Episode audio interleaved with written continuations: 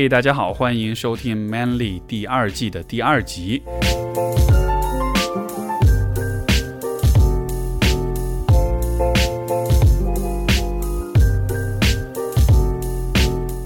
所以，我们这期节目的访谈嘉宾是 Martin，他其实是我高中的校友，当然我们没有一块上过学，因为他比我小很多啊。然后，同时他也是一位我的同行，是一位在上海的心理咨询师啊。和 Martin 的，因为我对 Martin 的印象，他其实是一个个头也不高，一个小小的可爱的一个四川男生。然后呢，说实话，一开始我对他印象会觉得他说话声音也不是特别大，然后感觉就不是那种传统意义上的啊很。aggressive 很有攻击性、很 man 的那种男生，但是其实和他坐下来聊了之后，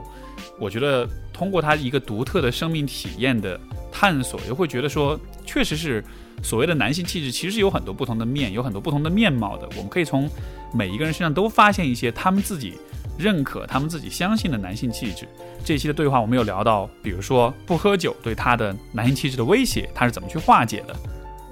比如说他父亲的一个比较佛系的姿态是怎么影响到他的男性气质构建的，也聊到了他对于动漫的喜爱以及动漫当中的男性形象的影响，包括最后还聊到了说啊，在亲密关系当中，不是所有的事情都是公平的。总之，啊，一开始我以为我们会聊很多心理学方向的话题，但到后来发现这变成了一个还蛮坦诚以及还蛮个人的一个对话，所以非常有意思的一期对话。接下来就进入到我们今天这次节目。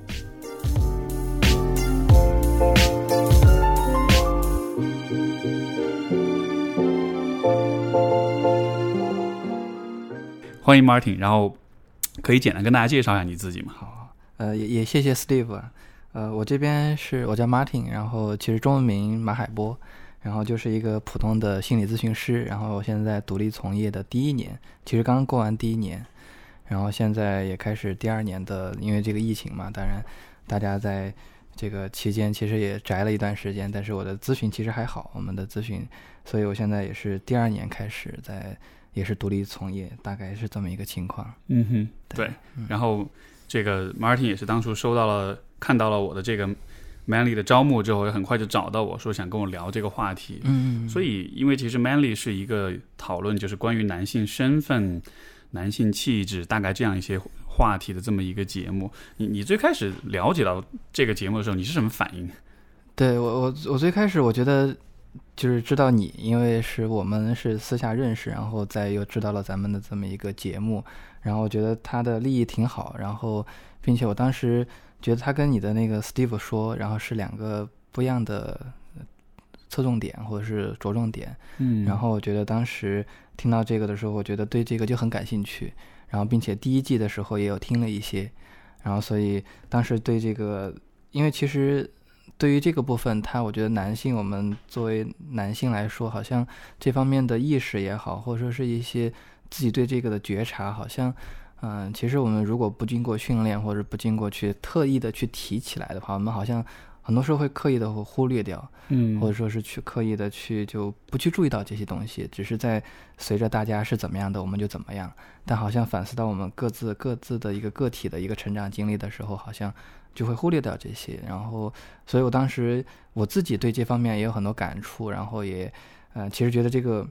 因为有一个小故事啊，就是其实最开始，呃，我在知乎上面关注你，然后当时就还还是在你认识你之前，呃，就已经关注你了，应该是差不多我读硕士那个阶段。差不多是一五年、一四年那个时候关注你哦，非常早了，对，非常早了，对对对。然后后面我们才认识嘛，所以那个时候关注你的时候，也是因为你的那个回答里面有很多关于就是男性的一些，就是说身份啊，包括一些一些就是一些价值观、一些输出，我觉得就是很符合我当时会想到的那些很认同的一些点。然后那个部分其实有很多，就是有些问题它涉及到男女，有些涉及到男性自己的一些成长的一些东西。然后我还记得很清楚，所以这个这个小故事就是回到那个时候，然后所以那个时候我那时候看到我写什么了，我好奇是，呃，就是你那个专栏专栏里面那个认真活着那个就是如何认真的活着里面有讲的一些，我我我现在已经忘了，也现在已经忘了具体当时就当时对我的那个影响还是蛮大的。啊，所以对当时就已经关注，我觉得哎这个 Steve 就很有意思，然后然后关注了一下。呃，所以就是因为回到我们刚才问的那个，就是说谈到这个 man 力，其实也是我觉得，它有有点像是一个传播，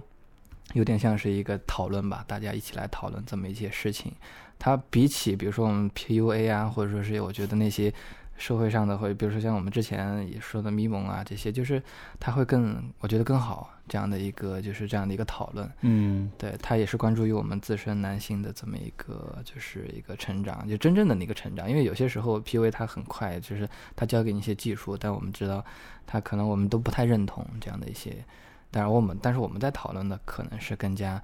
这个有意义的、有深度的，嗯，然后整个成长这样的一个，是对。你你你讲这个讲到 PUA，我觉得很有意思，因为就像你所说，好像 PUA 大家都骂，但是它同时也很火。对对对。所以我确实会觉得这个像是，就它在一定程度上其实是替代了我们本身对于就是男性身份的一种讨论。嗯。它把这个东西变得很功利化、很很目标性的、很工具化的一个这么一个东西。然后，但是就有我自己以前也研究过 PUA，我大学的时候，然后。一开始会觉得这是很有意思，包括它确实能帮助你思考一些关于自己的问题。嗯，但是可能后来慢慢的呢，就会觉得说，你从那当中得到的东西是很有限的，因为他他毕竟只是关注的是男女关系的问题，而且是从一个很狭隘的层面去对对对关注。所以我绝对同意这一点，就是那那个更像是一种呃，像是一种创可贴式的一个讨论吧。对对对，嗯，那呃，你你在之前的生活当中，你有过和别人？就是有关，就是男性也好，包括你自己的作为一个男性，就是这样的话题，你有跟别人讨论过吗？没有很正式的，也没有这样的一个机会，就是真的是好好讨论一下，好好的。但很多时候是一个自我的一个消化，然后包括有时候跟呃，当然我这个行业可能介绍一下行业本身，这个行业有时候可能会跟你的督导、跟自己的咨询师。去聊，我们心理咨询师有时候也可能会有自己的咨询师，嗯，然后所以这样的一些情况，当然有时候还会出现在，嗯，男性的这个身份对，就回到我们自己身上这个部分，其实讨论的蛮少的，就我自己来说都都蛮蛮少的，更多是自己消化，对对对，很很难有这样的一个机会，就好像是主要是自己去思考，然后观察，然后就像是一个完全是一个比较内。呃，个人是内心世界的对对这么一个话题哈，仅限于个那个人世界里面自己去消化这样子的。对，嗯，那因为你也提到，就是说在呃，可能在工作的过程中，可能会遇到有这样的一些有关男性身份的话题。那那通常来说会遇到是什么样的问题？呃，通常来说的话，比如说像我这个工作吧，因为是心理咨询呢，啊，像我这个工作，它 普遍来说啊，咱们的这个工作它。男性会少一点，占的比例非常少。对对对，占占的比例少一些。然后一比一比一比十吧，我觉得。对，可能有可能，对对，可能可能就是你从那个网站上搜一搜，然后基本上就拉下来，很难找到一个。然后这个是一点，第二个就是说这个本身的一个比例嘛。第二个是来做咨询的咨咨访的我们的来访者，他更多很多也是女性，然后很多也是，当然男性也很多啦，就是说。嗯，在这个过程中，可能他会选择这个咨询师这个部分，其实也会，我们也会去探讨，有时候也会去注意到一些东西。嗯，就比如他以前跟男性的这么一个关系的不合，就是怎么样？不管他是男性还是女性的这个来访啊，他跟这个男性的咨询师有一些这种，可能他可能会在咨询里面呈现出来，或者是这样的一个，就是从工作上面来讲。可能是这样的一个发现。嗯，你有遇到过来访说，就是我选了你，因为你是个男的，所以我才选你。你会有这样的状况？对对对，很多了，很多了。因为就有的时候会，我的来访有的时候会有那种，我之前咨询师是女的，但是我觉得就好像是她有些问题不能真的就不能很好的帮到我，所以我这次故意挑了个男性咨询。对对对对对对对对。甚至于还有就是说，呃，他跟男性其实是有一些这种，嗯，就是我们的一些创伤或者是一些不好不太好的经验。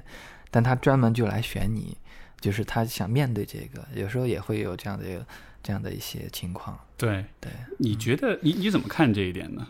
就是这种有意的去选一个特定的性别这样子，特定性别对，包括我自己在选的时候，有时候也会在想男性还是女性。当然我自己可能嗯觉得都可以，但确实是遇到比如说别人来选我们的时候，遇到那么一种。我自己会觉得它刚好是一个我们可以在咨询里面去探讨的一个话题吧。当然，就是这个是从专业角度就不深说的话，那可能就是一个说，嗯，刚好是一个素材，嗯刚好是一个可以去谈论的东西。当然，这也表明了说，嗯、因为好像啊，因为我不太知道其他的那些，比如说咨询师，其他的女性咨询师，他们遇到这种情况怎么样的？就是我好像会感觉到，好像作为男性来说，好像伤害别人的这个几率好像高一点，还是说是什么？什么叫伤害别人的几率高一点？就是说，嗯、好像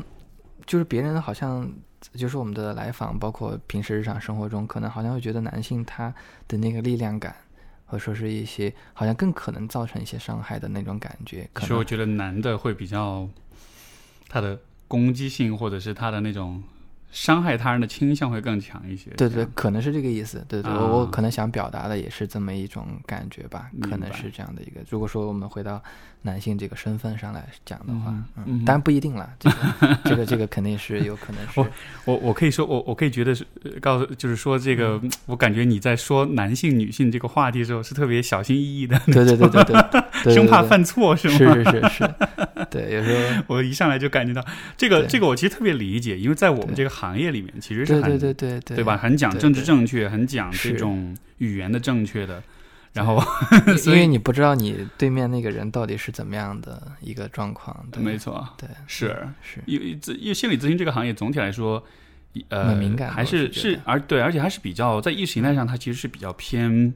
偏 liberal 的，比较偏这种嗯，对吧？就是比较比较进步的，所以说它对于性别的问题、对于平权问题的这种讨论，就像我们之在录节目之前不是也在说嘛，就是说，现在对性别的讨论其实都是在这么一个语境之下去聊，但是这么一聊有一个问题就是，你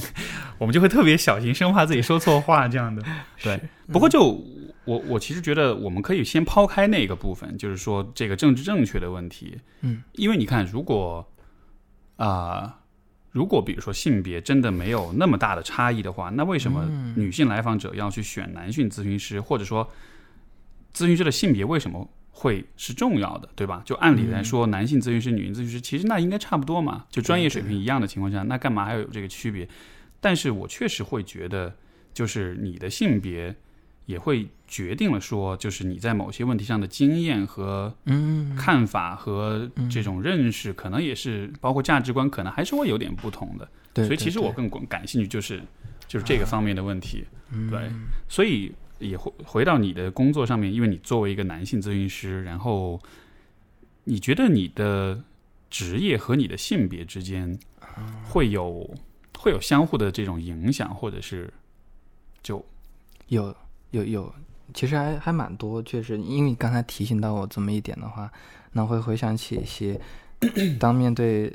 女性她们在讲，就是女性来访啊，她们在讲她们的一些遭遇的时候，就是因为作为男性，我在这个自己的成长过程中其实是蛮幸运的，就是说男性他其实，呃，当然这个是我个人的经验来说，他会是我我自己是蛮幸运的这么一个，也体会到说作为男性他一个比较自由的比较。嗯，比较开放一点，然后没有那么多的约束，或者没有那么多的一个桎梏。嗯那其实，在这个过程中，就是很难去体会到对方他们在讲的一些那个感同身受。因为我们在咨询会讲到，呃，共情嘛，会讲到那个理解。有时候好像这这方面就可能会觉得需要额外的花一点的一些经验，额外的一些这个能量去体会，哎，他到底在经历一些什么。嗯就是有些，比如说被啊、呃侵犯呀，或者是被这样的一个不公正的对待呀，包括重男轻女啊，这些就是可能会很常见出现在咨询当中的一些话题。那这些的话，在体验他们的时候，其实会就是去感同身受的时候，会需要额外花一点精力，因为自身不是一个你能我能够一下子的就能理解的。对对对对，可能会嗯问的更多一点，可能会想好奇他们到底经历了些什么，是这样的一种过程。这嗯因为这个确实就是能体会到说性别方面的一个啊、这样的一个状态吧。嗯，这么说来，就好像是从你的角度，好像男性的身份像是一种优势，是一种呃一种比比较运气比较好的这么一个一个一个一种、嗯一种归属或者是一个标签这样的，就好像你刚好碰巧是男性，然后你会比较幸运一点。但是就另一方面来说，你觉得呃作为男性的话会有困扰，或者是会有一些问题吗？也会有，也会有，而且这个也是说，因为我当我在说幸运，只是说相对来讲，就对于我个人的成长，我自己会觉得是这样的一个。但是说真正的话，其实也有很多作为我自己作为男性的这么一种就是不便利，或者说是一些困扰的地方。嗯嗯，我可能会也是举到一个小的例子，比如说像我是不喝酒的，你你也知道我不喝酒，然后这个喝酒这一点很有意思，就是说，嗯、在我们的中国的酒桌文化里面，其实男性喝酒啊，包括抽烟喝酒啊，其实也是说会会成为一种文化，或者是成为一种就是大家嗯、呃会默认的这么一个状态，所以就是。当你不喝酒，作为一个男性不喝酒的时候，会觉得哎很奇怪，啊，对，会觉得很奇怪。我我是不喝酒的，就是是对，是什么？是因为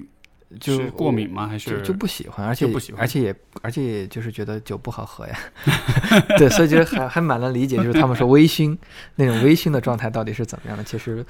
完全不没有体会过，要不然就是喝完就全是就是睡觉，啊，要不然就全是通红，就是这样的一个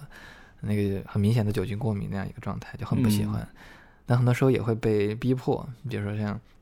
哎，喝一杯，喝一杯，来喝一杯，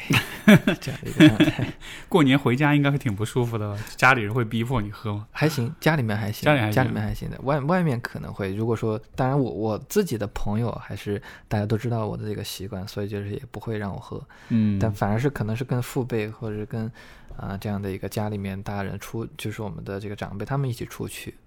可能会有这样的一个状况。明白。对，这个很有意思啊，就是好像喝酒确实是一个，呃，或许是跟男性气质还是比较有关联的一个特质啊。就好像你能喝是会显得比较对，对厉。害，而且我觉得，因为你知道男性之间也会有那种像是有一种竞争跟鄙视的那种心理。对对，嗯所以好像是比酒量，这个是很常见的一个对对对 对，一个一个竞赛方式。对对对，那那所以你不喝酒的话，你会觉得自己在这个，就比如说，当你告诉别人不喝酒的时候，这会威胁到你吗？或者是这会有威胁到别人看待你的态度吗？会，我我曾经其实很以前现在不太会了，但是以嗯前还是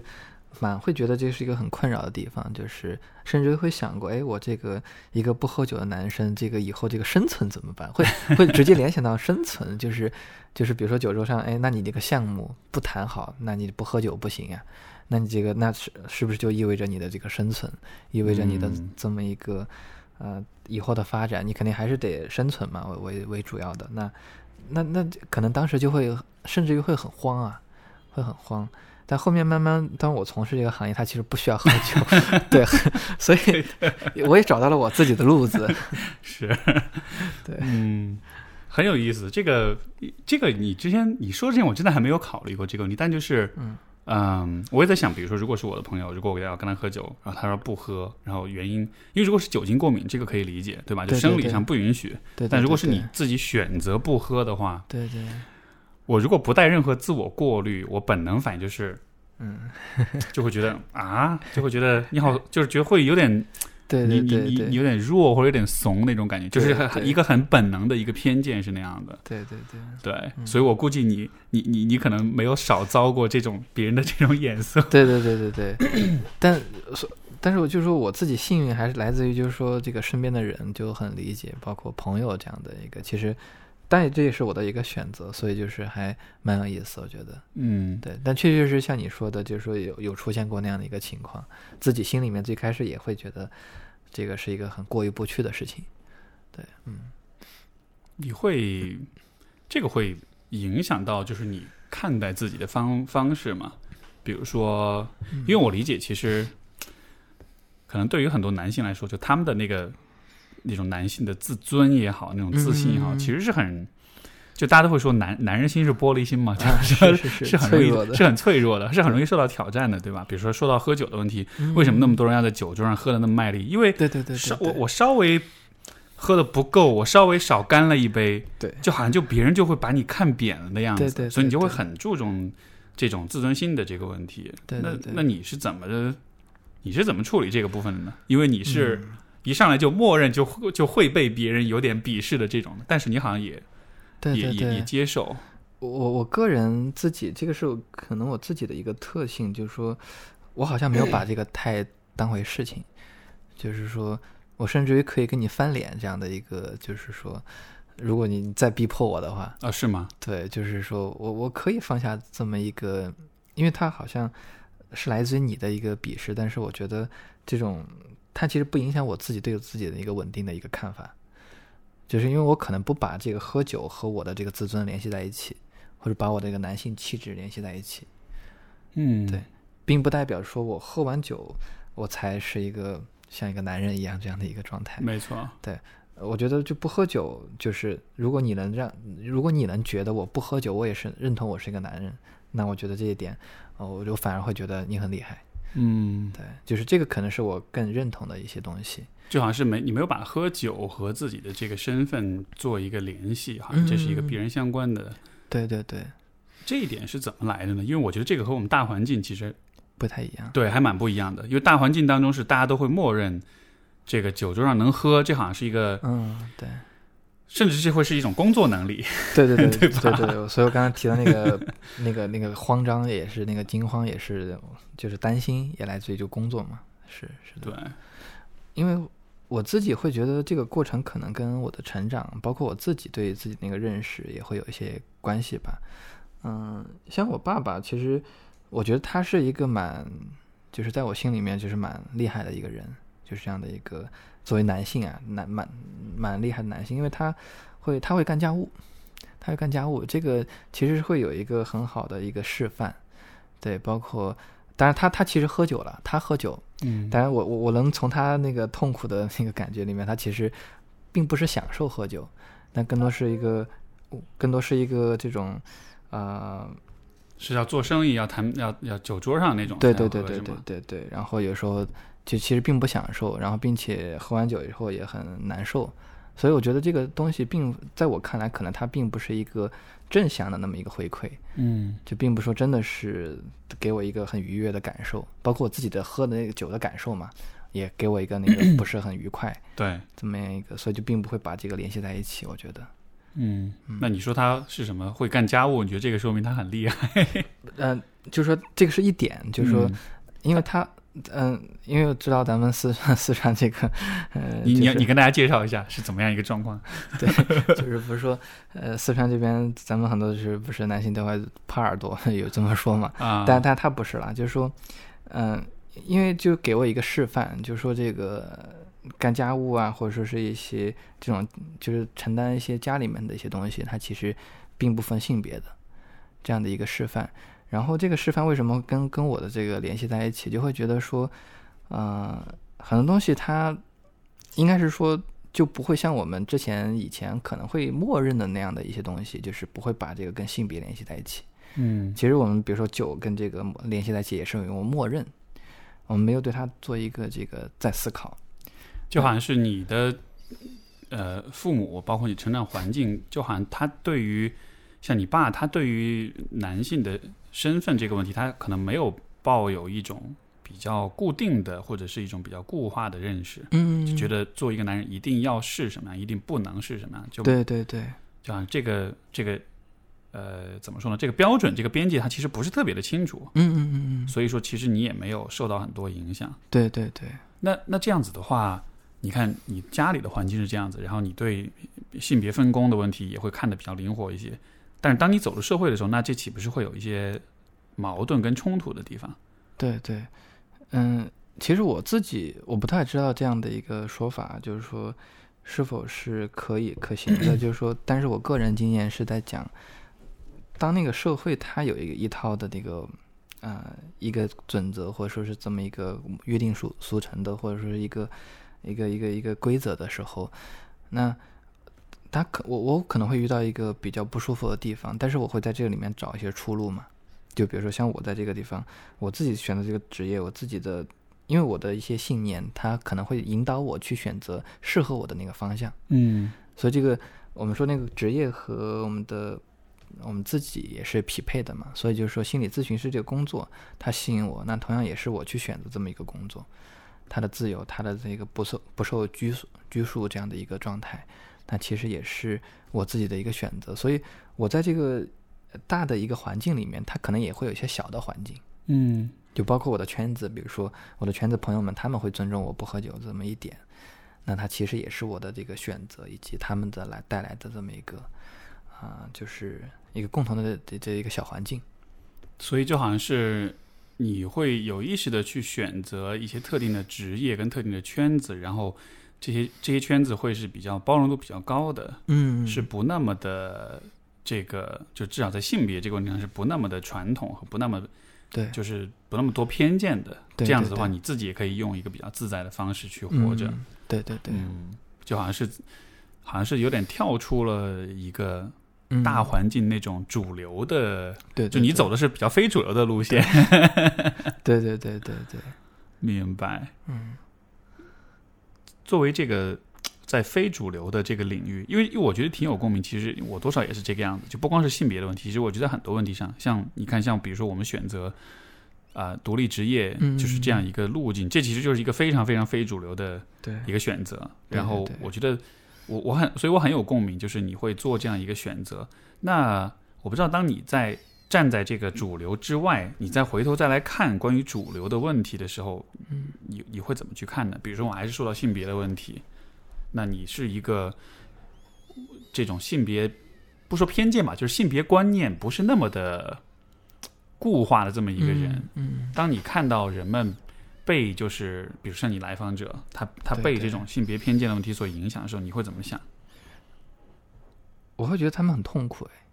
就包括整个这个社会的它固有的一些东西，就是大家嗯都很痛苦。就是说，因为我们今天在聊这个男性嘛，但其实作为女性，她们我相信她们也有她们的那个痛苦。如果你找一个呃之后的这么一个呃访谈者，他可能也会讲他们的一些痛苦。所以在这个过程中，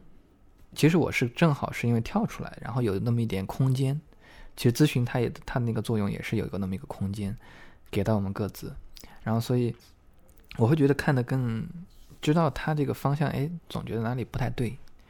对，然后我我我自己可能就会觉得这个固化呀，这么一些我们之前可能习以为常，没有去反思过的一些东西，它可能是有点问题的，这可能也是我们为什么，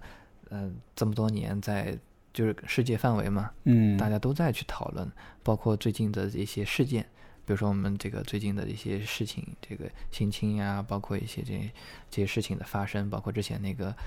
啊、一些事件的那么一种 N 号发酵，房间这样的是吧？对对，对嗯发酵，它其实大家都很愤怒嘛。嗯，那你会怎么看其他的男性呢？我怎么看其他男性？对，因因为就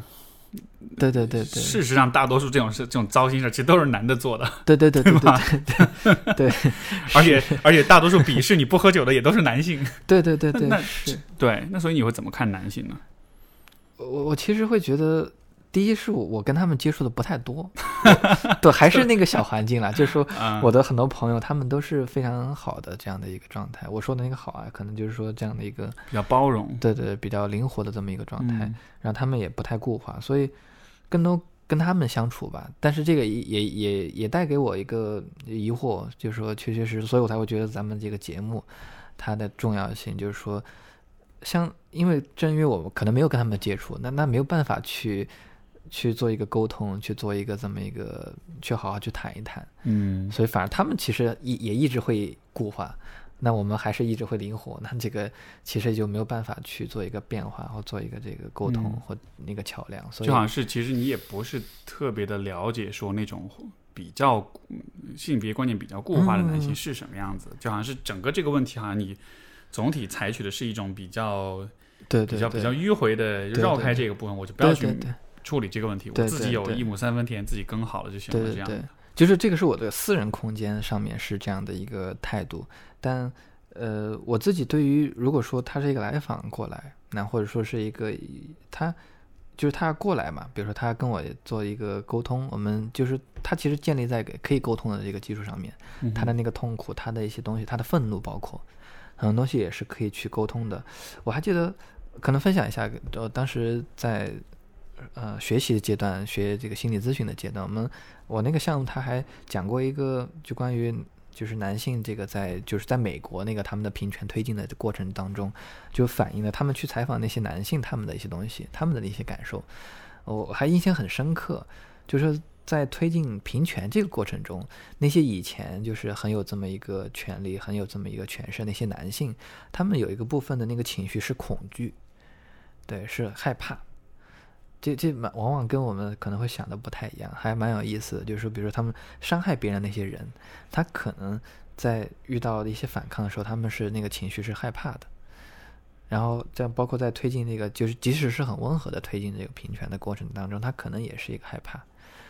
呃，所然后我觉得这个情绪它其实是有共鸣的，就是嗯，作为男性，比如说我们在谈论这个问问题嘛，然后比如说我是自己选择的小环境，那小环境我选择这个好小环境，为什么选择？是因为我其实也恐惧那边。那其实我们在当这个小环境变大了，就更多人去，更多男性有这么一些意识，有这么一些观察的时候，那这个力量大的时候，那原来的那部分力量，他可能也会还是会恐惧。嗯。因为这部分力量大了，对，他可能以前觉得，他以前就是说觉得，哎，比如说你喝酒，你就该喝酒，那这个观念，那如果之后有人告诉他不对，那他在这个过程中，就像我们说有一些这种，呃，自尊心的一些呃变化，那可能还有一些情绪上面的害怕，就他自己的一些东西可能就不在了，就好像他自己的以前的这种信念被威胁了。对对对，嗯，明白，嗯。这个问题可能有点大，但就是对，你觉得做一个男人意味着什么？就不不就不做任何的想象，就是哎，不是不做任何的这种思考或者政治正确的这种。明白。你只是很直觉的来说，当我问你说做一个男人意味着什么，你你会想到什么？我我第一个会想到的其实是担当啊哈，对，怎么讲？他其实又又会想到是。他这个又又又蛮偏男性的传统男性的这么一种感觉，就是说什么都要先站出来，什么都要就是说天塌下来你要站着，你要去扛着，或者说是有什么危险的时候你要去先挺身而出这样的一个，嗯，其实会把呃就是弱小啊或者说是脑弱病残，我们说就是保护这样的一个状态，这样的一个先站出来这样子，其实是蹦到我脑海里面可能更多是这样的一个状态，对吧？好像是一个保护者的一个形象，对对对，是一个很强大的一个存在啊。对，明白。还会想到什么？还会想到就是说，也算是睿智吧，嗯，智慧。就是我会想到，因为我蛮喜欢看《哈利波特》的，就是这个小说，然后呃，里面那个邓布利多的形象，对，智慧长者那种，对，智慧长者那样的一个形象，就是因为我们看很多文学作品，它很少有这个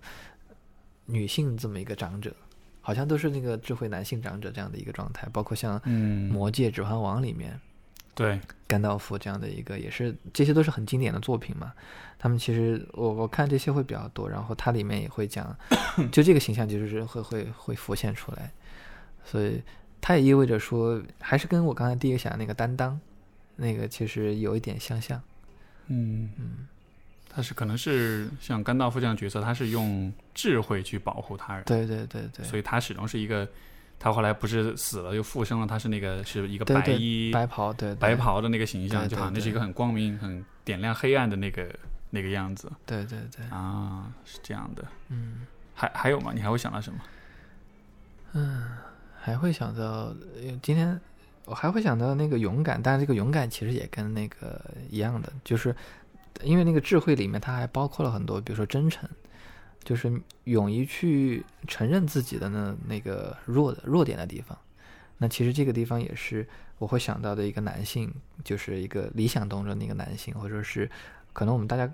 更缺的那个部分。嗯，就是。作为一个男性，他因为我前面两个特质，他都是蛮刚强的、蛮刚毅的那么一种，就是你能想想那个形象，他是一个冲在前面的。嗯哼。但是后最后那个特质，我会想到那个，就是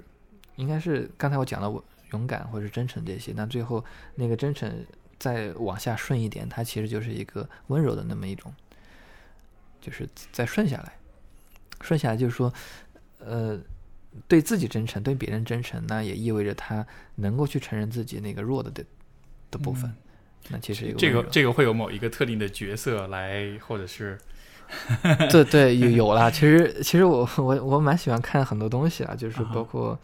那个有动漫动漫里面一些人物吧，比如说像那个《夏目友人帐》里面的那个主角夏目，然后他其实是这样的一个。呃，这样的一个温柔的一个角色，OK，我没有看过，是是是是一个一个动漫，一个日本的啊动漫。然后他其实就讲，他是讲一个妖怪人和妖怪之间的一个故事嘛。然后那个大概就是这个主角他继承了他的这个呃，应该是他的外婆还是哪个呃一个的这么一个一个一个东西。然后这个东西呢，它叫夏目友人帐。那个友人帐呢是跟那个妖怪的一个契约，然后里面有很多力量这样的一个。然后他在这过程中呢，他其实就在这个受到了很多的排挤，因为他能看见妖怪，所以在这个成长过程中有很多的一些排挤。但是呢，他还是对人很温柔，然后对妖怪也很温柔，这么一个特质的这么一个男性，嗯，有点治愈系的这么一种动漫。明白。就他虽然他虽然受到别人排挤，但是他还是很很温柔温很温柔的对待所有人这样的。对对对对，啊，哎，你会，所以你会觉得这个，你会把这个和就是，就是作为一个男人的这样的一种，就你对男人的这种想象和联系起来。对对对，它其实有个反差，对，因为它其实有个反差，就是说我们外界其实是蛮强的。其实我、嗯这个也是我理想中的一个状态，就是你在外面你其实可以很强很强，或者是呃遇到任何比如说遇到很很多东西你都可以去站出来，但是你在对内的时候，就是对自己对他人的时候，就是真正亲密的那些人的时候，亲密关系当中，可能你会需要温柔一点，这样的一个状态。所以好像是其实这个部分，我我感觉是偏女性化一点的。就如果我们非要以对对对对对对，一分为二的话，对对对。所以就好像是你你的比较理想的男性形象是外在是有刚强部分，但是内里其实是嗯。柔和、是柔软的，对对对对。好像可以有点雌雄同体的感觉。对对对，嗯，明白。那我就我就再再再故意再多拷问你一下，明白那那嗯。怎么把握这个平衡，或者说，就是 对这个这个占比吧？这个虽然这样子问，虽然有点太简单粗暴，但就是怎么去平衡这两个部分呢？嗯。对于你来说，我会觉得它是一个，虽然在讲我们把它给细分了一下，其实有点呃内外的这么一个感觉。那其它其实又是一个嗯蛮蛮一体的，就一个温柔的人，好像我我我会这么觉得，就是我自己的经验以及我自己的那个信念，它可能算是我的一个信念，就是说我信念是觉得那个你内在温柔的人，你外面才能刚强起来。嗯他跟我们就是往往会认识到那个时候那种软弱，他不太一样。我说那个温柔，它其实是一种力量的存在，就它能够，就是那个温柔，它有有时候会带带了一些这这么一种就是力量在里面。他正是因为他对于很多东西都看得比较清楚，就是我说那个智慧嗯很睿智，所以他才能够去温柔，他也能在外面去刚强起来。它是一个一体的，就是它类似于说我们的外面的那个刚强，它其实一定要作为内在的那个温柔的那么一个，就是一个以作以那个我作为一个力量吧，力量源泉。嗯，这是怎么做到的呢？以你比如说以你自己的经验来说，嗯因为温柔的话，它意味着说我们对自己和对外界的那么一个理解，才能才能温柔对待的别人。就是说，如果说我们会对于很多东西觉得，呃，一定要是敌对的那个状态，那我们可能就没有办法去温柔起来。那更多理解之后，就说你其实那个心态或者是那个状态能够包容更多东西的话，可能才能温柔起来。那要做到那么一个其实温柔的状态，它也意味着说，你其实是蛮强大的一个人。嗯这这个是蛮抽象的，因为我我其实 对我我我意识到这个是蛮抽象的一个一个一个描述，其实很难去讲一讲一个说一个具体的例子到底是怎么样的。嗯对，哼，嗯，可能我的理解就是说，好像你觉得一个人他比较温柔的时候，他其实就是用一种不那么带有冲突性的一种视角来看这个世界，嗯，所以在一个不那么冲突的视角之下，他能够更包容所有的人，对，而但是这种包容又能带来那种力量感，这个就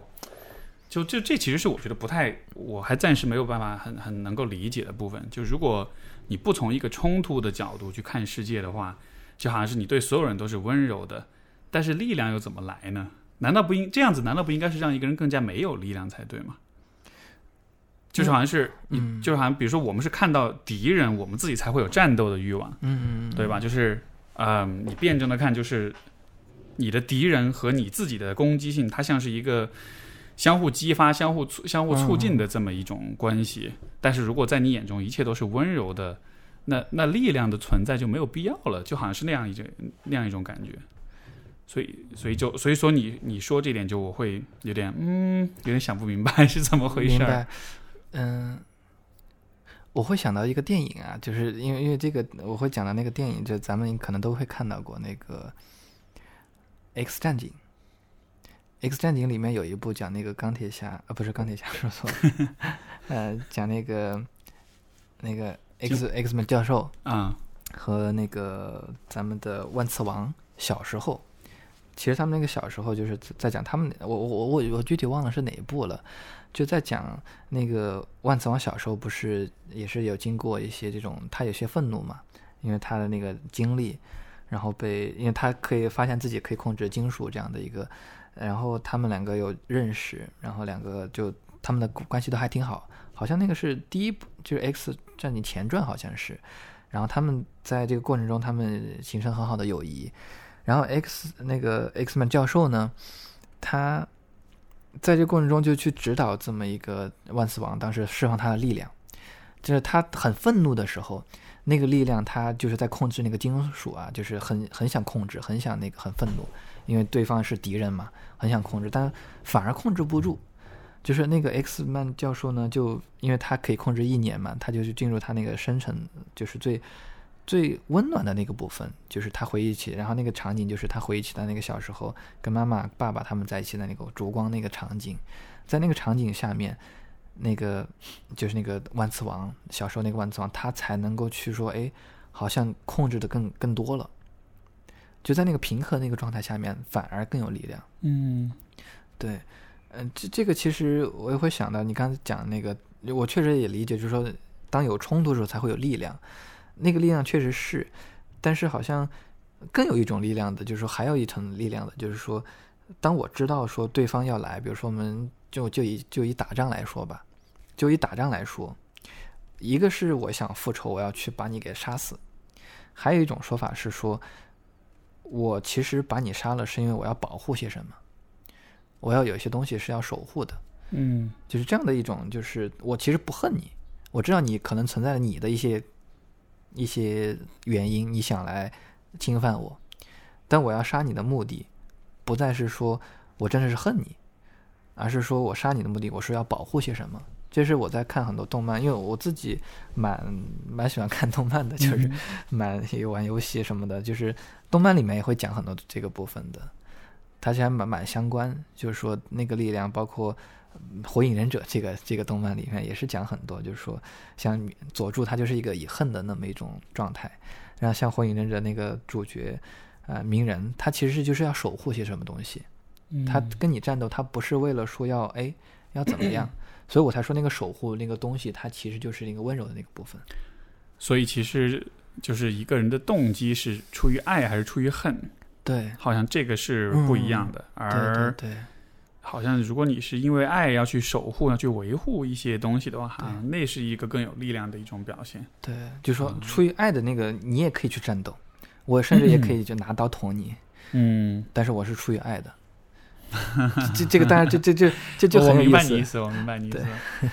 你看很多，所以你看很多动漫，这种可能有影响啊哈。对，这个这个就是一个我完全不了解的世界，因为我就几乎没有看过任何，对我几乎没有看过任何。但是那我也很好奇，因为呃，就在在这种二次元世界当中啊，就他对于性别这个话题的这种，我不知道吧，就是他的价值观也好，他的划分或者是他的这种呈现也好，你觉得和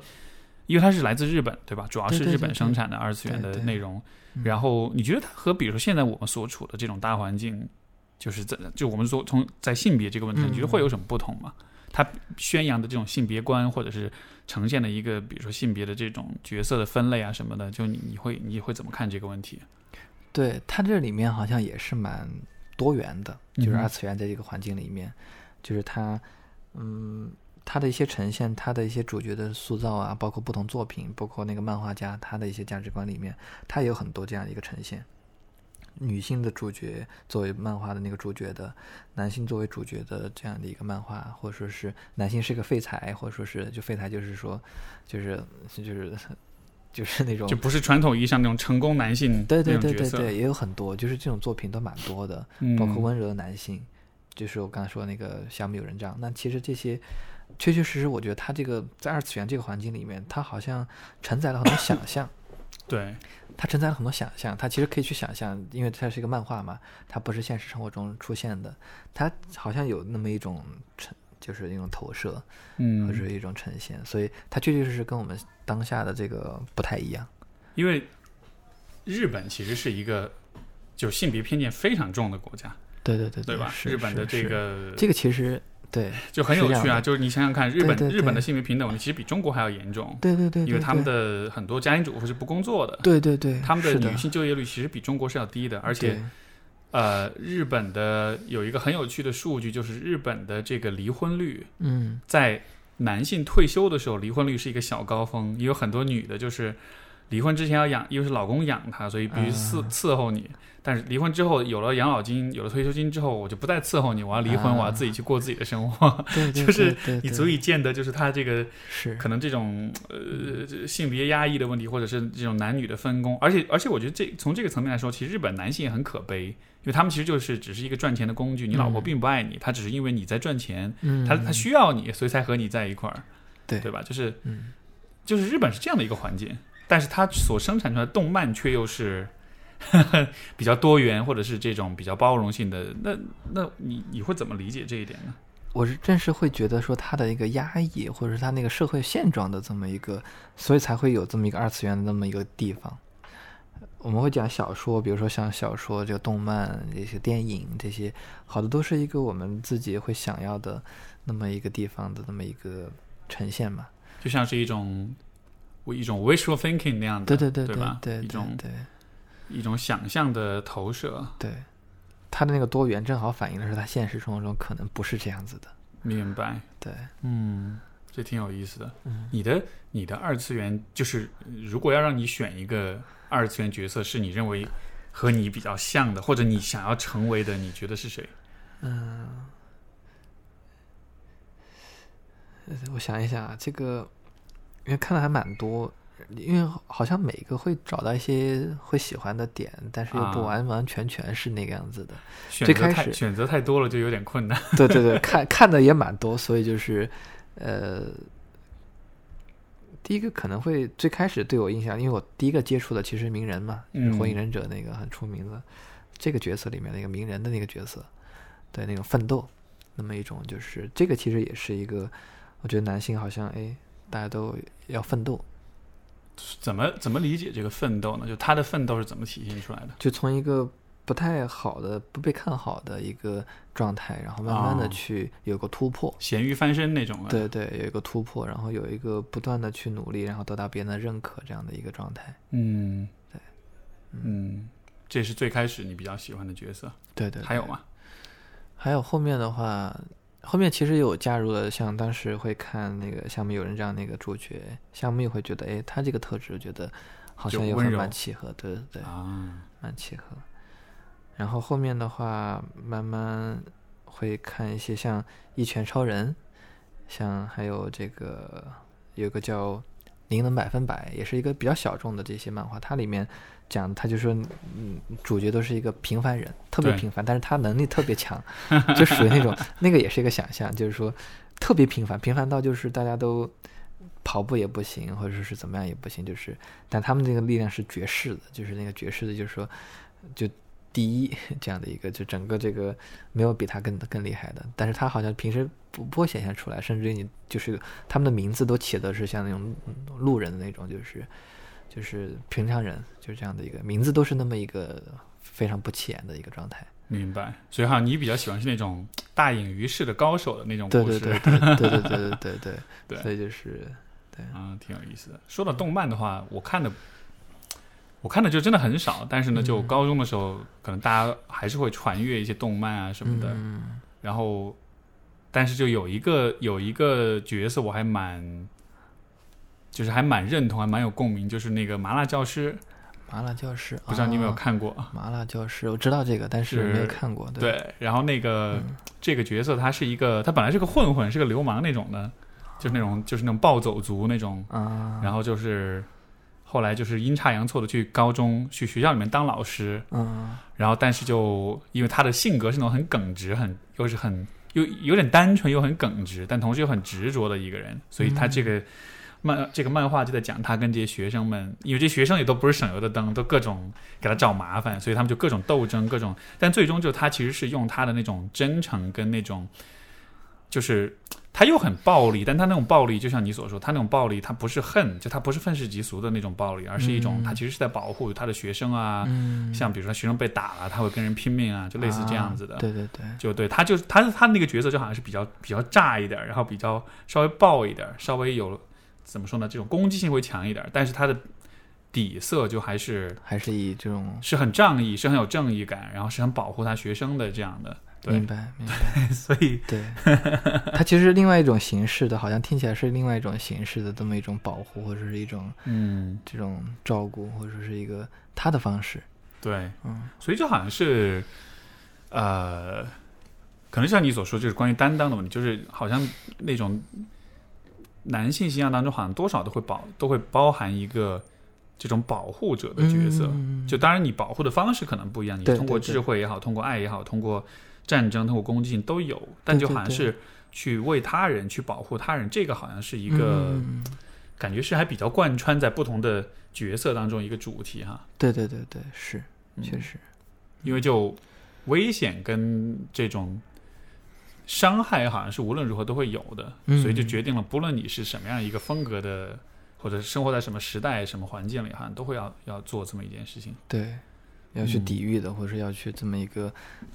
像一堵墙或者是一个屏障一样。明白？对，嗯，呃，我们在说到就是这种一个人的男性的这种身份的时候，可能比较多会讲到就是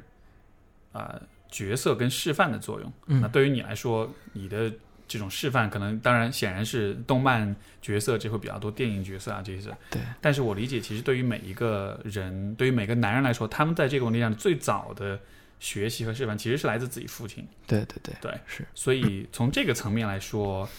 你会如何评价你父亲作为这么一个 role model，作为这么一个模范？你你觉得他给你带来的影响或者启发是什么样子的？嗯，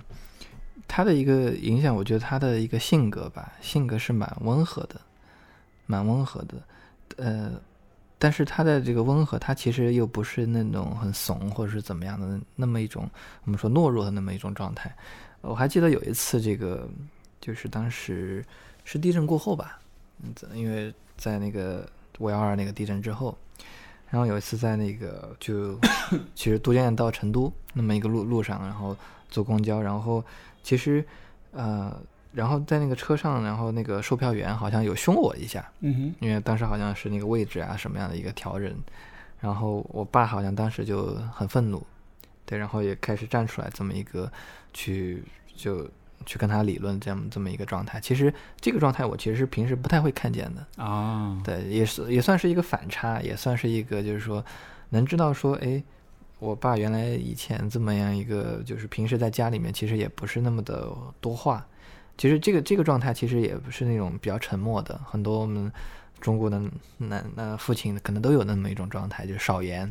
寡语，然后可能喝完酒才会有很多话这样的一个状态，对，然后并且他的这个呈现其实，并且因为话很少嘛，所以只能感觉到他的一个温柔，只是说他那个温柔就是说一个比较耐心，比较这么一个呃去干家务也是没有太多的这个言语的这么样一个状态。嗯，但那个时候就能体现到他其实该上的时候，该该他去保护的时候，好像他也会去保护。该该雄起的时候还是对对对，能雄雄起，对对对对，私人号雄起，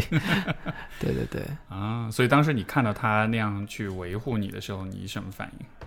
我我是觉得很感动的，我觉得当时就而且这个呈现也是很少出现，所以又多了一个认识吧。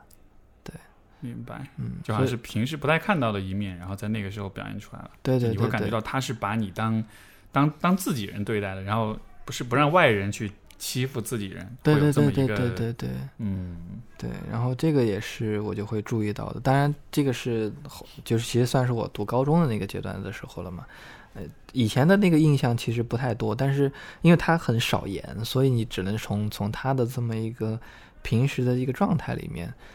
去感受他的这么一个嗯他的特性，他的一个特质。就他很很少说这些东西。他的少言，你会我不知道吧？就是你嗯你会因此觉得，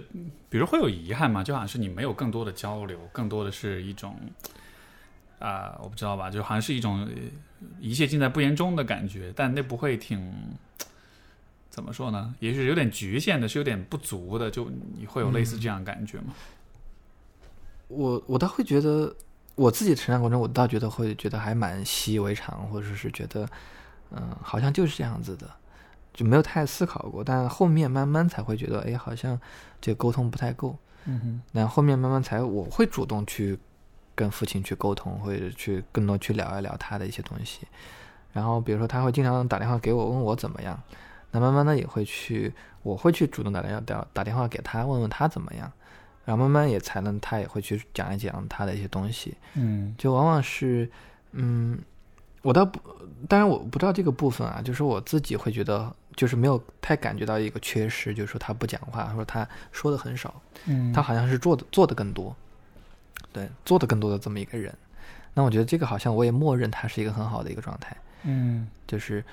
嗯，就说的很少，但他其实你他的那个所做的所为，他其实你就能感觉到。那我觉得这个就足够了。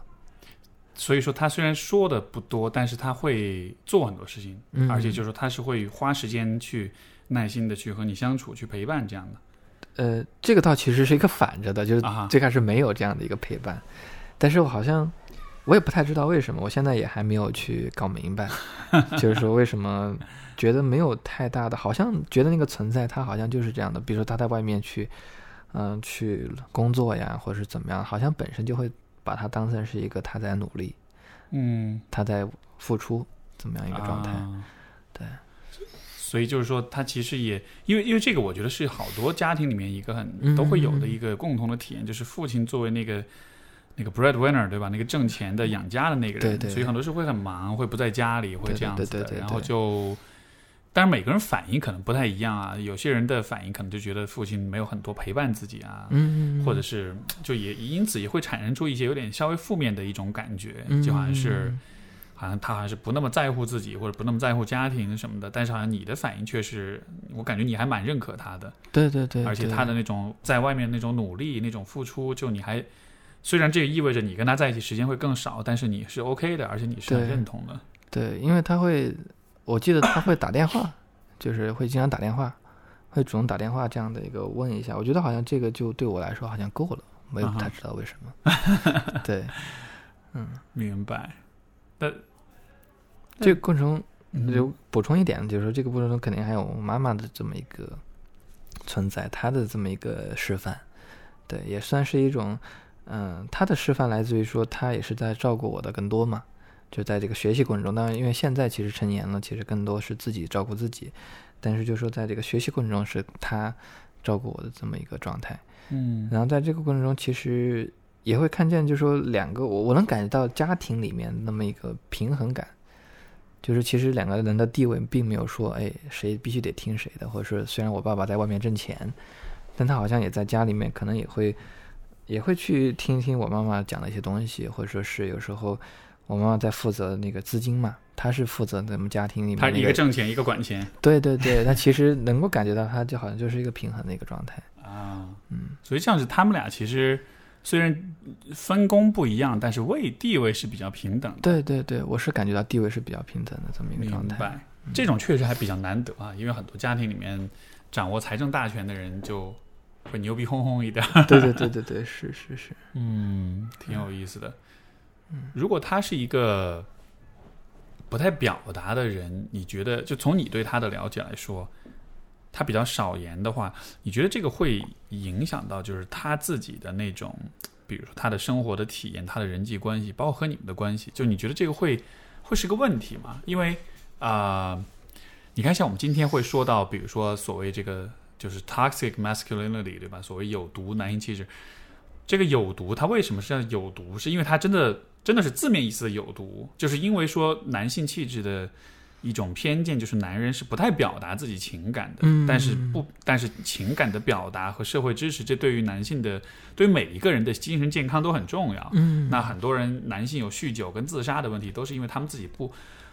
就是不表达自己，对对对对吧？所以说会造成他们在心理上的这种孤立，从而就是可能会有更多的不健康的行为啊，这样子的。那就当然我不是在说你爸是那样的，但是但就是他不太表达这一点，好像在你们的家庭里面，他没有成为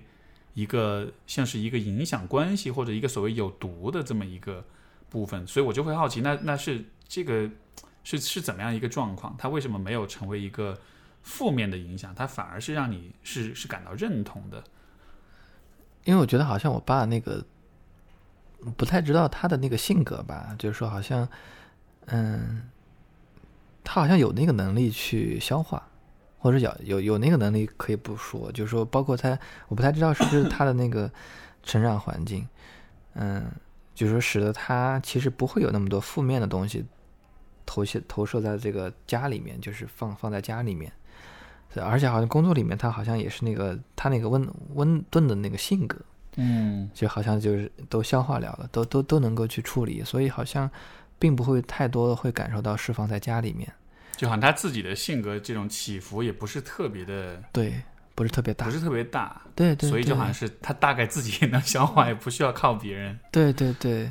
不过我逐渐也会，我自己也会也会意识到，我会鼓励他多讲一讲，包括我妈妈其实会有一些抱怨，就我妈妈会抱怨一些一些东西，比如说有很多东西不跟她讲。嗯那这个其实，在听了这个部分，其实也是来自于女性这部分的一个视角之后，其实也会觉得说，哎，好像讲一讲、沟通一下是更好的一件一件事情。嗯，所以我也会跟在我跟我就父母之间，我也会做一个这么一个去一个去协调协调人，对，去去做这么一个，包括我自己也做这个行业嘛，那其实对家庭的一些观察或者是动力方面的一些东西，也会观察的更多。嗯所以也会去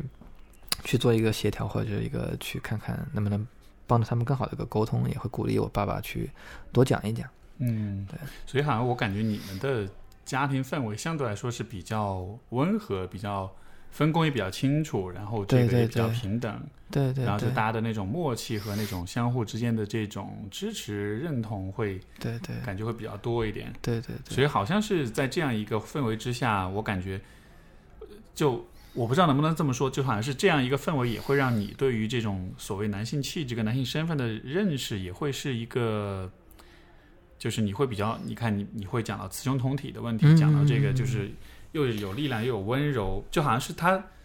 怎么说呢？就好像是这种家庭环境，它相对不是那么高压的，相对冲突感不是那么强。对对对，所以说，好像在这样一个更为和平的环境下，你发展出来的认识、身份跟对身份的认识跟观念，好像也是比较、嗯，呃比较包容、比较温和一些的，不会不会不会说是很很偏激或者很极端、很有棱角那样子。，对对对对，因为当然就说我没有讲，但不代表说我们家庭里面没有那个冲突啊，其实嗯也会有，但就像你说那个冲突，它好像不是那么的剧烈，嗯。不是那么的带给我痛苦，就是我爸妈这个这个层面，他们他们的这个关系里面，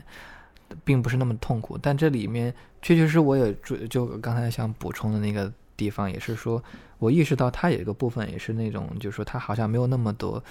那个沟通，以及那么多，就是说他好像更多是一个更无话的那么一种状态。但这个其实也是一个问题，他这样子不会无聊吗？就对对对对对就不说话的话，对对对对对我好难想象。对，就是不怎么讲，不怎么这样的一个沟通，这么一个状态。所以就说，这也是我就看见了，就从我的这个环境里面看见的一个，嗯，他他他这种不说话是因为什么呢？是他没没有什么好讲的，还是说他有讲，但他不说？就你我不知道吧？你能感觉到吗？就他是是一种压抑的结果，还是说就就确实没什么好说的？就是好像确实没有什么好说的，就是很自然的，就好像是一个很熟悉了到一定的程度，啊就是不需要讲什么了，OK，两个人待在那边都可以，就这样的一个状态。明白明白。所以这个确实不一样，因为其实更多的时候我们那种认为的问是是比较压抑的结果，就是明明有东西想表达，你不表达，对对对，但如果没什么好说，那就不对对对对对，嗯，那如果你就是你父亲是这样一个在关系里他不太表达自己的话，你自己会在你你的亲密关系里，你觉得会受影响吗？对，呃，我我自己会觉得会有一点，但是这个不表达好像。因为有又有因为我的这个工作原因，其实我自己也会注意，所以就是其实还是会表达的，但是好像有些模式好像可能，比如说一些不愉快的东西，好像有时候好像不会那么最明显的就先说出来。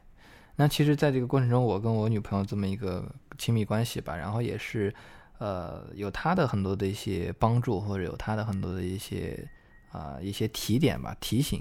那其实她会讲一些就是。嗯，讲出来啊，或者是说出来啊，这么一些东西，那其实我也会去去听，然后我也会去这个去啊，把这些东西给讲出来。然后我跟他那个工作刚好是有一个很有意思的地方，就是说，因为我是做心理咨询，就偏女性化一点的这么一个工作，他其实是做这个 IT 的，他是真的是一个马龙，对，就是就反而是比较男性会多一点，对对对对。然后我跟他那个争吵，有时候也是，呃，出于这么一种，很多时候就感觉像是在辩论，或者是在这么一种，就是一个理性层面的一个讨论。但实际上，很多时候也也会有很多情绪，就是彼此都会注意到这样的一个，嗯，所以就说在跟他这个沟通里面，在跟他的关系里面，也会注意到我之前可能没有没有怎么太注意到的东西。就是因为他的这个身份，他的这么一个呈现，包括他的工资，他工资比我高，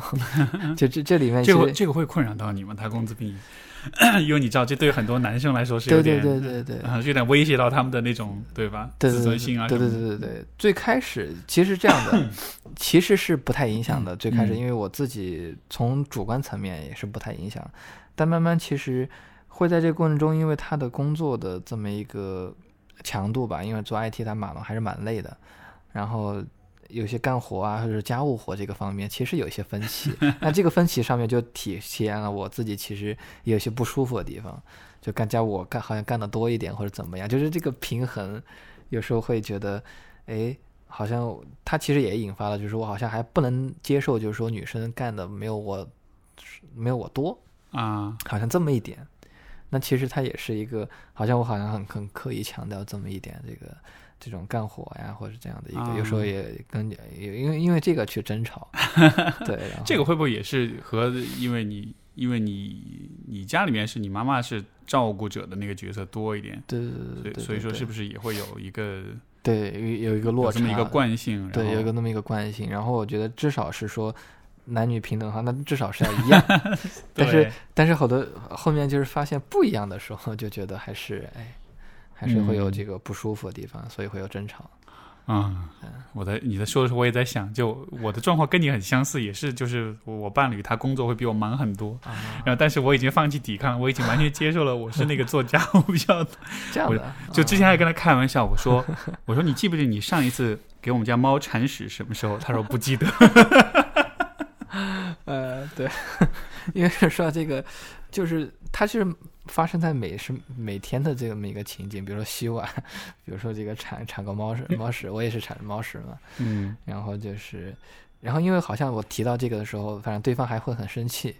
好像是不理解他的这工作的忙碌，他的这个辛苦，好像，所以就是进一步好像我觉得好像自己很委屈这样的一个，对。就是我，我现在好像还没有放弃去讲，还在争斗阶段。对，啊，好的，好的，这个这一关得过，不然的话，之后要结婚的话，对对对对 对对。所以，不过这个问题，我我我觉得很认真的讨论的话，我是觉得，嗯啊，就当然可能每个人看法是不一样，但是我我我个人会是觉得，男性对于就做家务这件事情的那种执念。我觉得很多男人是有这个执念的，他会觉得做家务是一个会威胁到他的地位或地位，包括他的这种男性身份，包括他的这种这种自尊心的这个方面的，就还是我们说那个很蠢的游戏的问题，对吧？就喝酒喝得多，说明你很男人；做家务做得多，你就说明你很不男人。就是对对对，包括我还想起来，就是我之前就是我伴侣讲过的，他的他的父母的一个事情，呃。就是说，哎哎，是不是他的父母？是他某个亲戚吧？我大概记具体是谁，我记不得。反正大概意思就是说，他们一帮男的在一块上班，嗯，然后呢，这些男人们之间就都会很鄙视那种在家里要做家务的男人，啊，对对对，但实际上呢，他们当中有些人在家里是要做家务的，但是就但是他们在一块儿的时候，他们就都会说啊，你个大男人你还做什么家务那样子的，明白然明白。后就，你知道就很分裂，对 对对对，所以就是那种那那种男人们之间会有一种很很幼稚的、很蠢的这么一个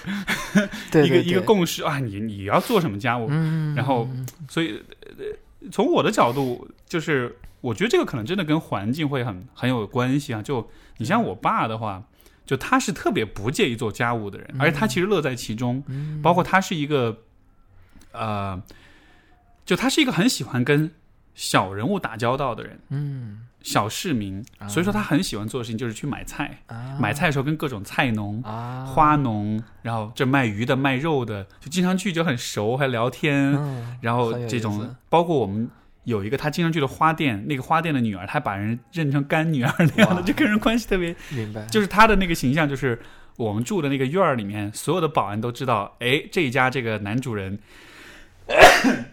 抱歉，就是这家这个男主人，他是经常会大包小包拎着去买菜这种的，啊，就反而还还出了名的是那种居家男人，所以好像就我在观念上，我也就没有那种说啊，我做不得家务，我做了家务好像这就威胁到我的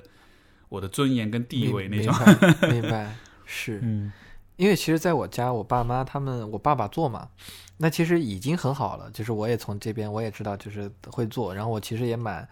就确确实实有些部分其实是蛮享受的，比如说扫个地啊、或者说是这个洗个碗，其实有些部分它其实带来一些愉悦感，或者带来一些这么一种，就是它是一个空间。对，它是一个很好的冥想的过程。对对对对对对 对，但实际上就做久了，其实有时候好像总会有个比较，好像总会觉得不爽。这个就其实也就像像你说的，这个有时候会有这么一个，还是有一些来自于其他地方。至至少我心里面好像那个信念是觉得不能做的，不能做的男女应该是做的一样，不能做的嗯更多，没就是我错不能做的更多。哎，我所以我觉得这个很有意思，就是 就是我们好像会觉得说，所有的事情都要平等才行。对，但是我觉得至少在亲密关系里的话，我觉得就这个观点，我有可能不是那么的受欢迎啊。但是是我会觉得，亲密关系里不一定什么事情都要平等。嗯，就当然，呃你你也可以说啊，你不能这么讲，因为这么讲就意味着你是在合理化那些不平等，比如说嗯偏见跟歧视的部分。但是我觉得嗯在关系中确实有很多事情是嗯你要追求平等的话，其实你反而会很不开心。对，但是是好像允许一定程度的不平等，就如果是一种双方都接受的不平等，啊、对，我感觉还是挺有必要的。对对对，但这个很微妙了，就是很嗯具体问题具体分析，对吧？但是你看，像比如说像做家务这样的事情，如果比如说我要去跟我伴侣去争，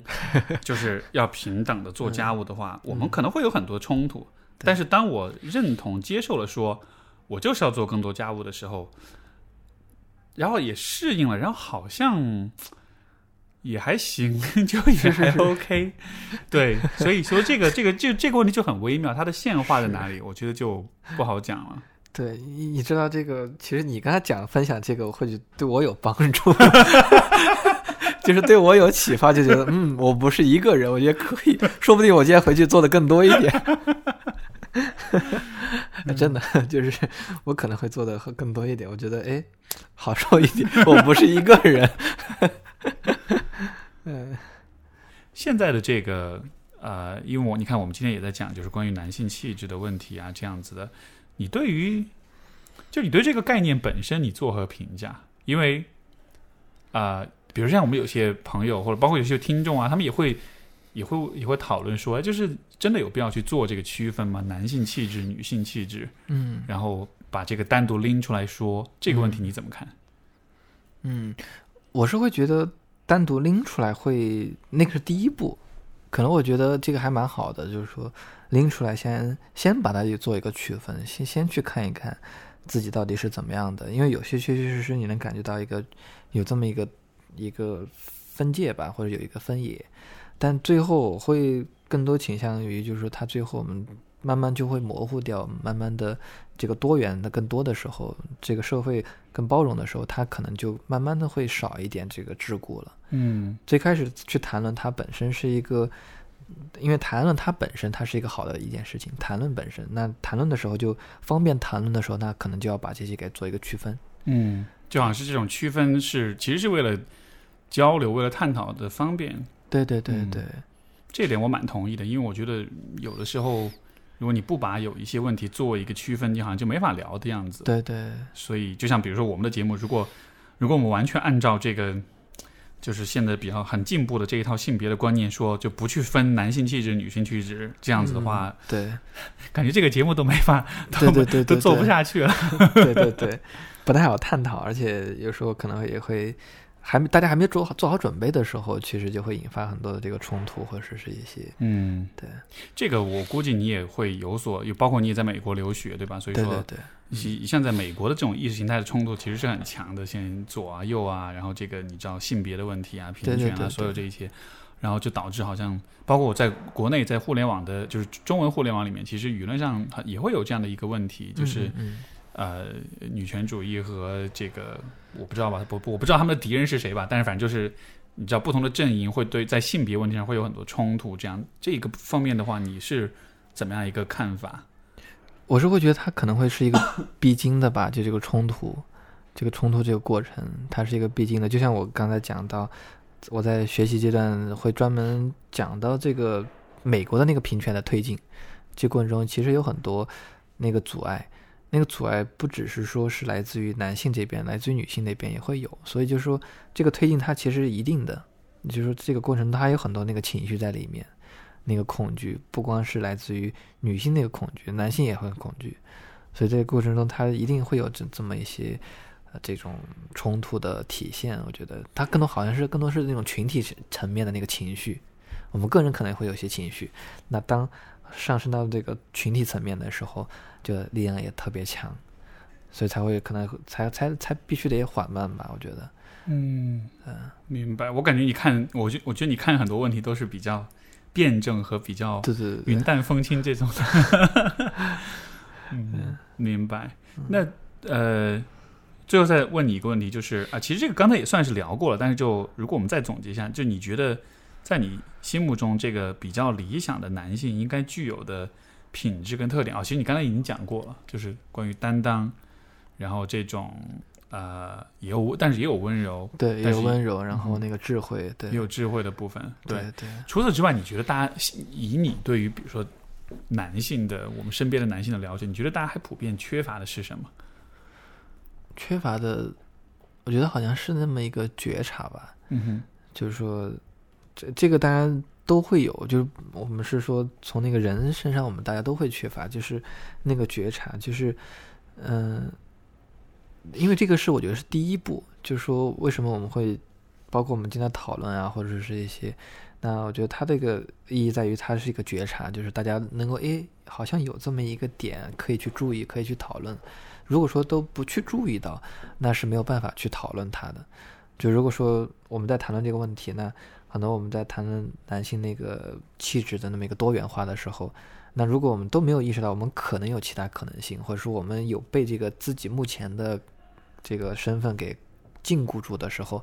那我们可能没法推进下一步。嗯，那。那可能那个觉察就是，比如说在讲，就就回到我最开始举那个例子，喝酒。那我说我不喝酒，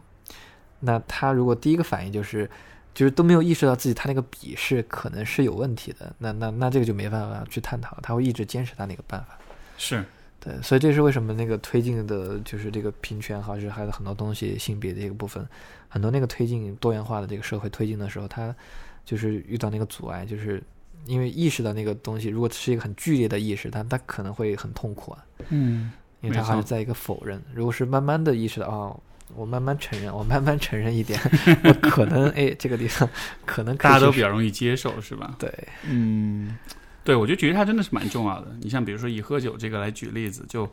就说实话，我是觉得这是一个很蠢的游戏，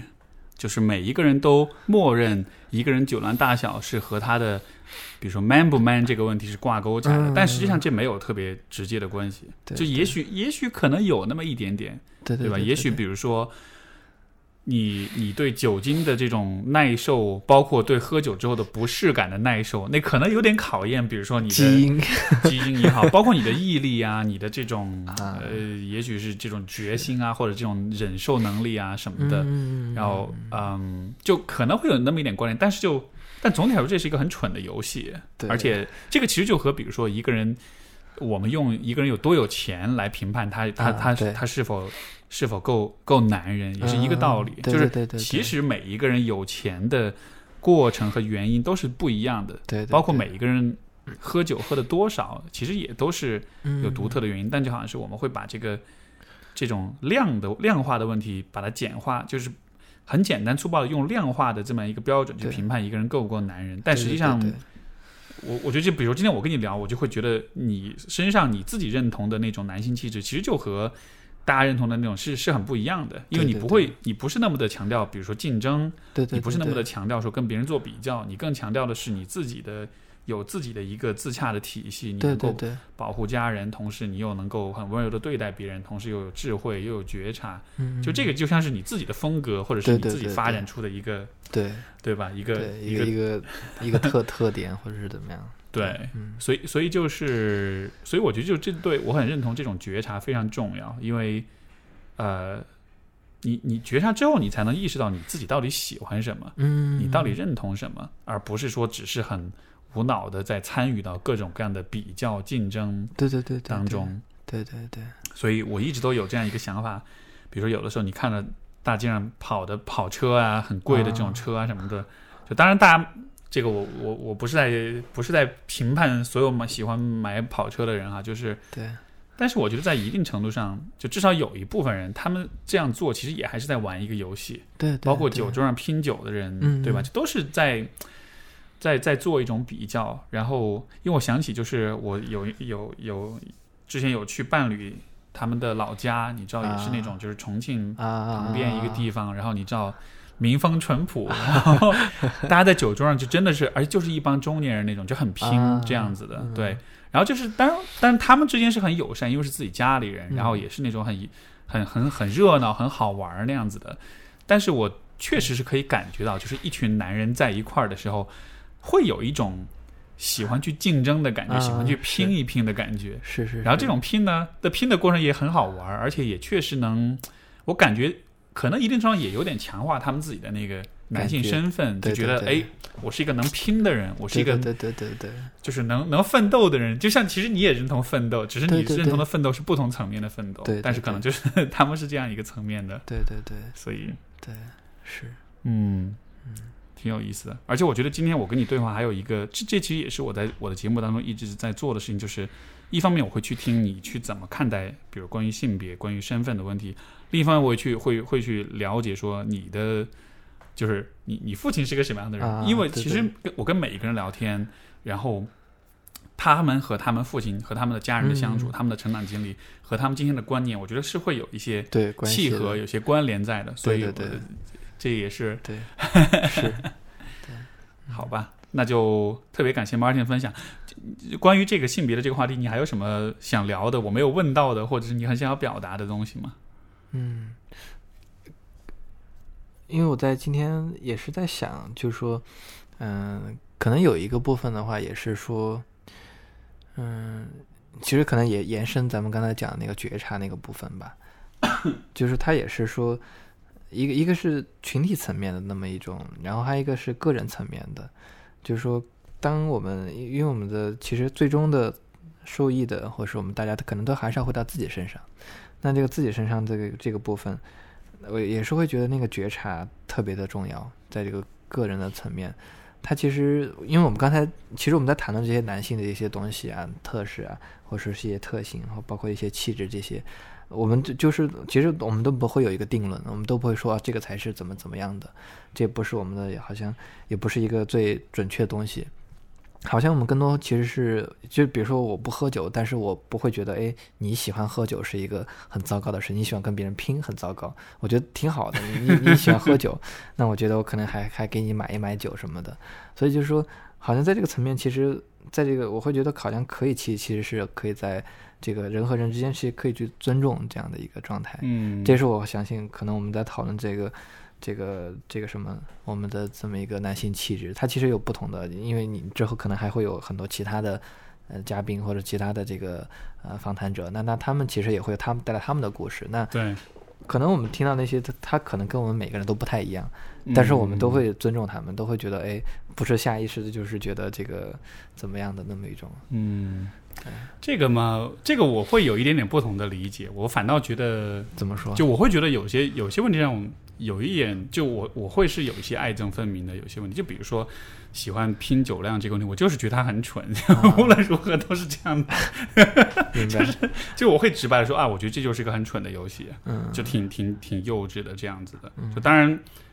嗯，这也许会冒犯一些人，也许也会让有人觉得啊，你这样说不够包容或者不够好或者怎么样。但是，对，因为因为我是觉得，就是我们现在会很讲究，比如说讲究多样性、讲究多元、讲究包容、尊重，就这些价值观本身，我觉得没问题。但是，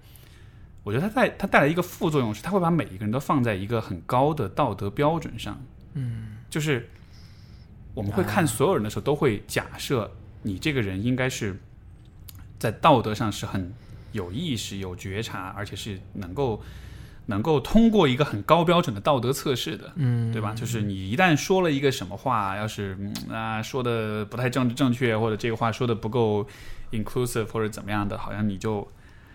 好像你就是给自己判了一个道德上判了一个死刑的样子。可是是这也是我很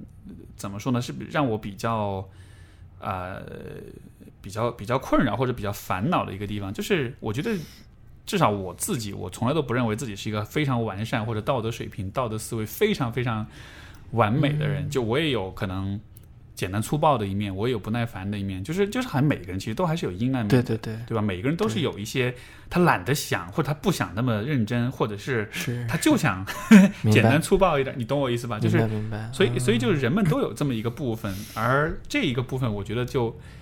在当你把人放在一个很，呃，一个怎么说呢？就是一个一切都被一切都被放在放大镜下去观察的时候，每一个人其实都是经不起这种对对对考量这种考量的。嗯，对，所以就我反倒我的方式反而就是在我确定不会真的伤害到别人的情况下。我会不介意去表达一些这种啊，对啊，你这就很蠢。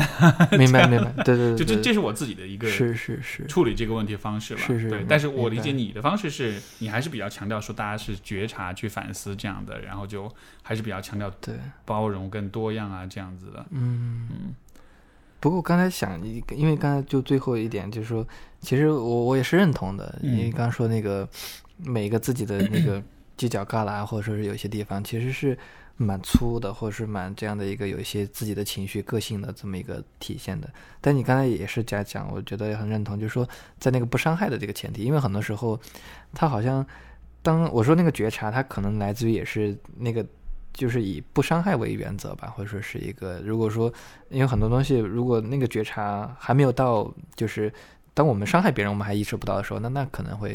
会会会会有些冲突，对，没错。对，就是因为你刚才讲的，就个人自己的想怎么嗨都可以。对我觉得，比如说我们玩游戏，就可骂一骂，对吧？嗯，这个这这都都有这样的一个。对，好的，嗯，